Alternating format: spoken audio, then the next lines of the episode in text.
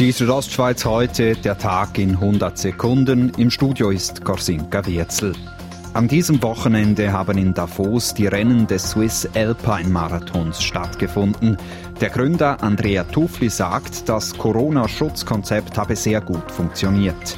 Unter anderem mussten die Läufer im Start eine Maske tragen. Dazu sagt Tufli. Das ist perfekt gegangen. Also auch wirklich, das hat ja auch den Teilnehmer gerne gestört. Das haben wir auch gut können umsetzen ein TÜV-Fahrer hat sich gestern in der Nähe von Zernetz bei einem Selbstunfall verletzt.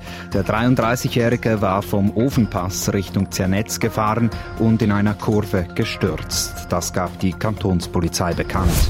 Oberhalb von Wallenstadt ist gestern ein Gleitschirmpilot abgestürzt. Der 43-Jährige verletzte sich, wie die Polizei mitteilte. Der Unfall ereignete sich unterhalb des Sichelchamms. Dann noch zu den heutigen Corona-Zahlen. Das Bundesamt für Gesundheit hat leicht weniger Fälle registriert als an den beiden letzten Tagen.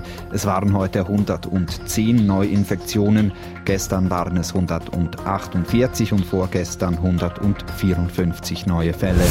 Die Südostschweiz heute, der Tag in 100 Sekunden, auch als Podcast erhältlich.